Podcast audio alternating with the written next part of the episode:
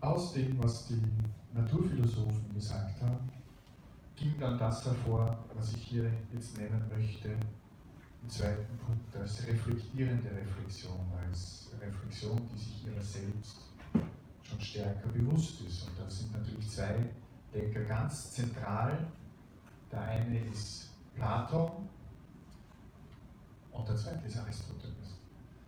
Und Platon hat sich, ich habe heute drei kurz Skizzen, ähm, Dialoge mitgebracht, in denen er den Begriff oder die Fragen zu dem Problem der Seele thematisiert. Das erste ist der Phaedros, das zweite ist der Phaedron und das dritte ist der Timaeus. Und im Phaedros beschreibt er die Seele wie einen Streitwagen. Ein Streitwagen, der gezogen wird von einem Gespann. Das eine Pferd zieht nach oben, hin zu den Ideen, zu dem Absoluten, zu dem Reinen, zu den Zahlen. Und das andere Gespann, das andere Pferd in dem Gespann, das zieht nach unten, zu den Leidenschaften. So Platon im Phaedrus. Das heißt, die Seele ist zwiegespalten zwischen dem Reinen auf der einen Seite und dem Unreinen auf der anderen Seite. Im zweiten Dialog, im Phaedon, bekanntlich der Dialog, wo Sokrates Abschied nimmt von seinen Schülern, weil er zum Tode verurteilt wurde und an den Schirlingsbecher trinken will,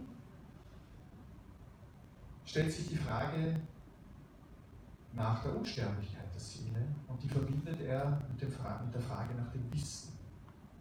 Er sagt, die Seele ist sozusagen in einem zyklischen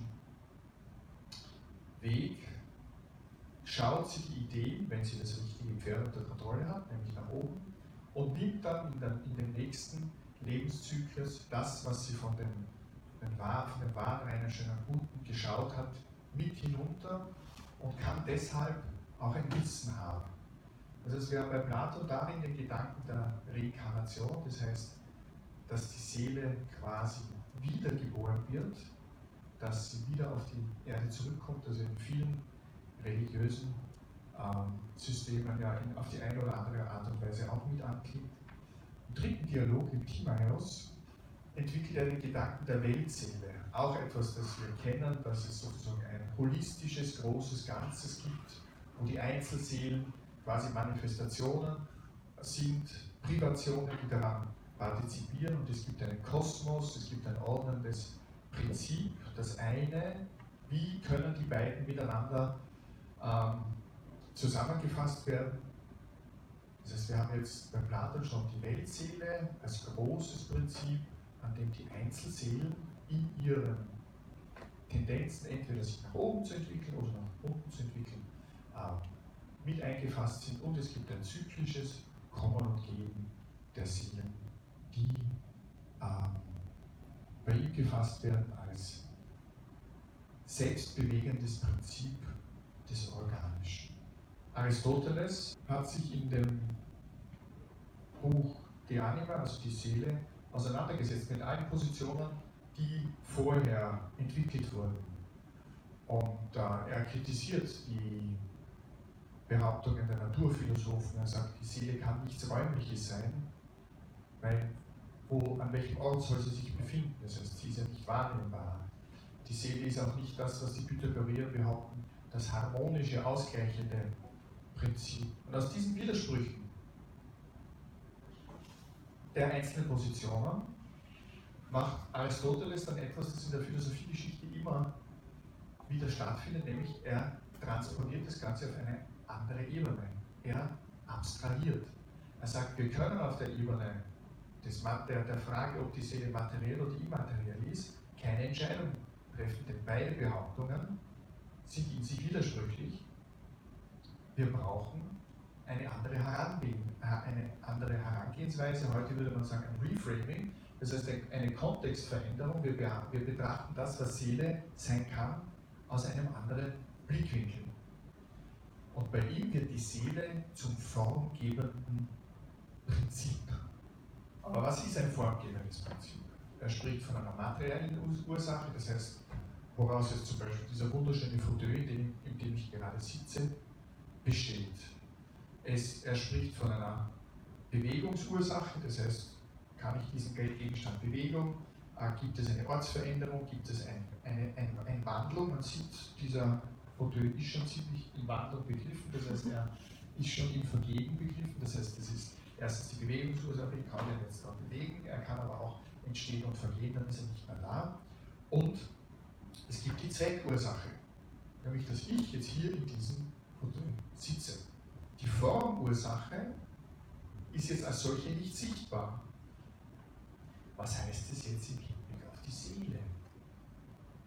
Bei der Materialursache tun wir uns schwer, weil wir haben ja gesagt, wir können die Frage nicht entscheiden, ob sie äh, gegenständlich oder ob sie materiell oder ob sie immateriell ist. Also die Materialursache scheidet aus. Die Bewegungsursache ist auch eine Örtlichkeit, an sozusagen an etwas Materielles gebunden. Das heißt, es bleiben bei der Seele zwei Ursachen. Das eine ist die Formursache und das zweite ist die Zweckursache. Dann differenziert er unterschiedliche Formen der Seele. Er spricht von der Pflanzenseele, er spricht von der Tierseele und er spricht von der menschlichen Seele. Allen Seelen ist gemeinsam, wenn wir jetzt auf der niedrigsten Stufe beginnen, wir sehen, Aristoteles ist ein großer Systematiker, die Pflanzenseele, beinhaltet Wachstum und Fortpflanzung. Das das haben die Tierseelen auch. Was bei den Tierseelen jetzt aus seinem Blickwinkel noch dazukommt, ist die Wahrnehmung. Diese Wahrnehmung fehlt den Pflanzen. Heute wissen wir, dass das gar nicht mehr so eindeutig ist, dass Pflanzen keine Form von Wahrnehmung haben. Das dritte ist die menschliche Seele, die als einzige der Seelenformen Vernunft haben kann. Die fehlt beim Tier und die fehlt bei der Pflanze. Er spricht von dem Begriff der Entelechie, kommt aus dem griechischen Telos, ist das Ziel, und Entelechie heißt das Ziel, das demjenigen innewohnt. Das heißt, etwas hat sein Ziel schon in sich selbst. Und es gibt zwei Formen, nämlich die erste ist, dass der Organismus, die Seele, das Ziel in sich selbst hat, also dass der Leib sich aus dem entwickelt, warum es ist, Selbsterhaltung, sowohl bei den Pflanzen als auch bei den Tieren, als auch bei den Menschen. Und die zweite ist, die zweite Entelechie ist die Zweckursache, das heißt, wofür ist das Ganze da? Und die Seele hat insofern eine zweite Ursache, die sie selbst so nicht wahrnimmt, weil sie zum Beispiel, es geht um die Arterhaltung, es geht um das Naturganze und die ist dem Individuum, dem Einzelnen transzendent, das heißt, es weist über das Einzelne hinaus.